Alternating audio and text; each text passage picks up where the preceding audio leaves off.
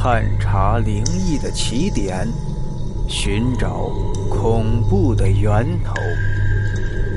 欢迎收听今天的故事：夜走鬼村。下乡时听房东大娘讲过一段故事，我是不相信有这么诡异的事情发生的。大娘的娘家离婆家孙庄子五十多里路。娘家有个三叔，家里呢种了十几棵枣树，每年冬天地里活忙完了，就推着独轮车走街串巷卖枣，一定会来孙庄子一趟。一是路过几个村子卖枣，二来呢是看看大娘这个侄女，在大娘家住上一宿，转天回去。那年冬天，三叔又来孙庄子一线卖枣，出门晚了点中午开始天又阴的厉害。下午就下起了鹅毛大雪，三叔在路上又耽误了时辰，估摸着快到了孙庄子了。看着四周黑乎乎的天，白茫茫的雪，其他的啥也看不见，只能沿着被白雪覆盖的土路朝前走。也不知走了多久，隐约就看见前方有点点亮光，以为是到了孙庄子，便朝着亮光走去。到了跟前。只见一片土坯房都被白雪覆盖的厚厚一层，十几个老翁老太太打着白纸糊的灯笼在街道上溜达。三叔问一个老翁：“大哥，这是啥村子啊？”老翁说：“啊，这是小孙庄子。你打哪来到哪去啊？”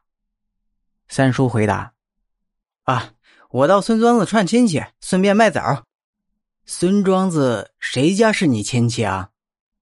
三叔说了房东大娘家。老翁笑了笑，哈哈哈哈你车上的枣甜不？枣甜，还没有虫眼子呢。来，称二斤。说着，周围的老翁都围了过来，你二斤，他二斤，撩起衣襟，兜着枣就走了。三叔问最后一个老翁：“我去孙庄子咋走啊？”啊，你沿着来的路退回到大道上，见到一棵柳树，往左拐，往北走，不到二里地啊，就是孙庄子了。说完，老翁也走了。三叔找到大娘家，已经是后半夜了。